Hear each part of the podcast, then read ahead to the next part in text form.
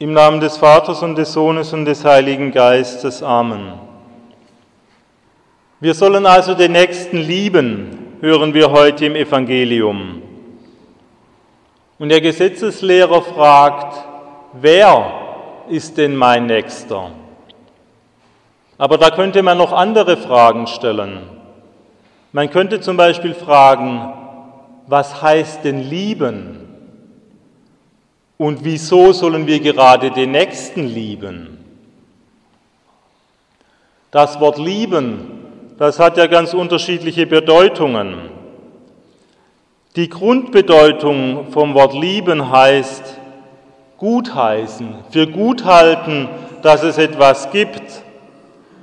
Also wenn zum Beispiel jemand sagt, ich liebe italienischen Wein, dann will er ja damit sagen, dass er es gut findet, dass es solchen Wein gibt und dass er sich darüber freut. Die christliche Nächstenliebe aber, liebe Gläubige, die kann ja nicht von derselben Sorte sein wie diese Liebe zum Wein. Denn wer sagt, ich liebe den Wein, der will ihn ja trinken, der findet gut, dass es ihn gibt, aber aus Eigennutz. Im Grunde geht es ihm ja nicht um den Wein, sondern es geht um seinen eigenen Genuss. Und es ist ja klar, wer so aus purem Eigennutz andere Menschen lieben würde, der hätte nicht die christliche Nächstenliebe. Die Lehrer der Christenheit sagen, dass die christliche Liebe eine Art Freundschaft ist, die Liebe zwischen Freunden. Und zu dieser Liebe zwischen Freunden, da gehört zweierlei. Zum einen gehört dazu, dass man dem anderen das Gute wünscht.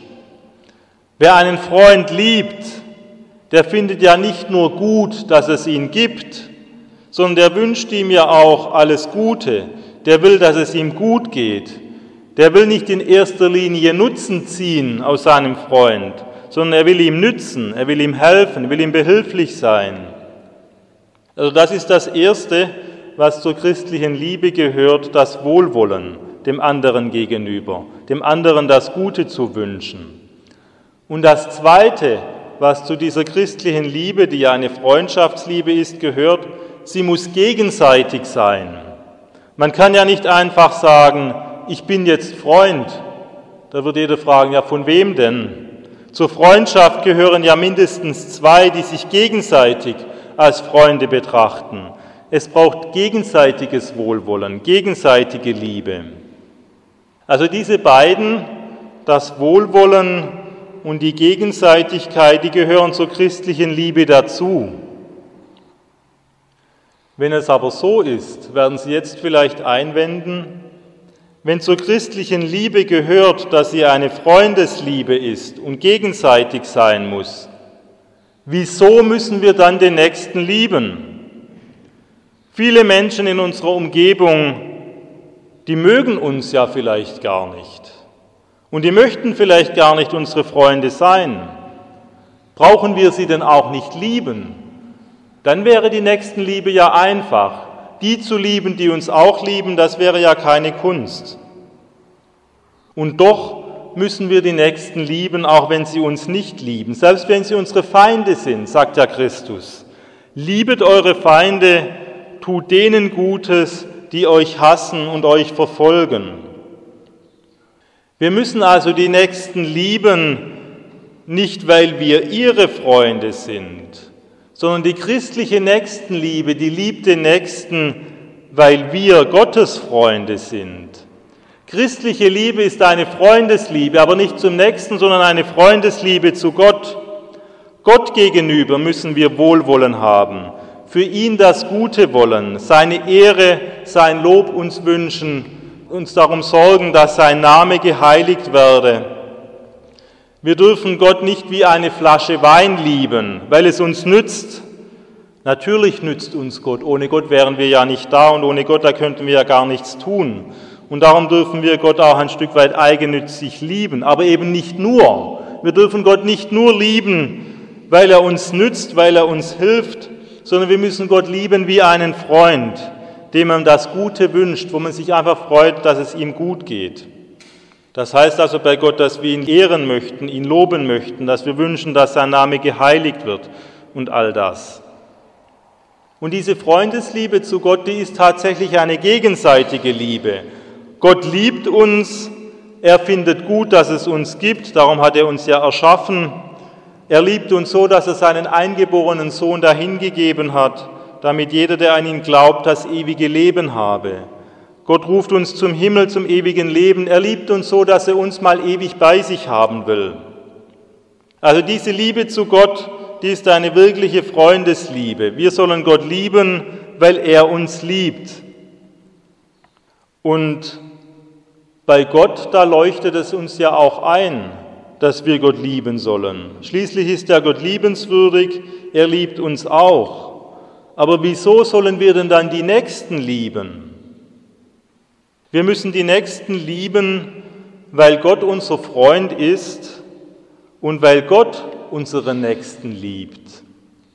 Stellen wir uns mal zwei Menschen vor, die dicke Freunde sind, die ein wirkliches Wohlwollen zueinander haben, einander das Gute wünschen, einander helfen möchten.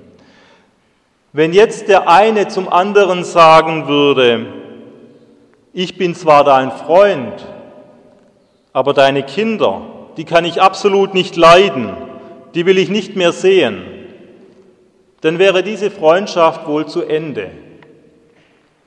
Denn wer einen Freund liebt, der muss um des Freundes willen auch Wohlwollen zu denen haben, die seinem Freund wichtig sind, die sein Freund mag. Also ein Freund, wird die Kinder seines Freundes lieben, auch wenn er sie selbst nicht liebenswürdig findet, aber er wird sie doch lieben, seinem Freunde zu lieb.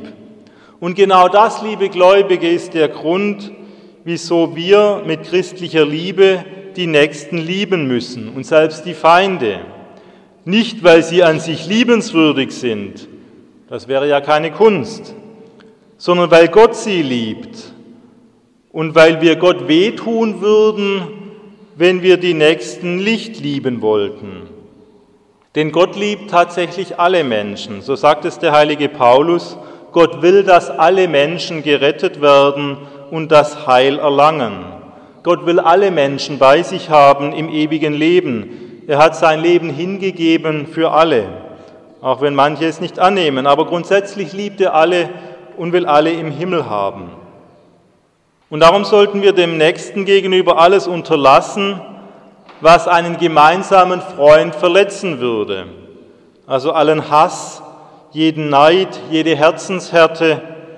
Wir dürfen dem Nächsten keinen Schaden zufügen, weder am Leib noch an der Seele, denn all das würde ja nicht nur den Nächsten treffen, sondern das würde, würde auch Gott treffen, der ja den Nächsten liebt und der dem Nächsten auch das Gute wünscht. Die Lehrer der Christenheit sind sich bewusst, dass das nicht leicht ist, den Nächsten um Gottes Willen zu lieben. Und sie sagen sogar, dass das gar nicht möglich ist aus eigener Kraft, sondern dass das ein Mensch nur dann kann, wenn die Gnade sein Herz umwandelt. Die christliche Liebe ist ein Gnadengeschenk, um das wir darum immer wieder bitten müssen. Aber wenn wir den Herrn darum bitten, dass er uns diese christliche Liebe schenkt, dann wird er uns unfehlbar sicher erhören. Also bitten wir ihn darum, dann wird er es uns geben. Amen. Im Namen des Vaters und des Sohnes und des Heiligen Geistes. Amen. Gelobt sei Jesus Christus.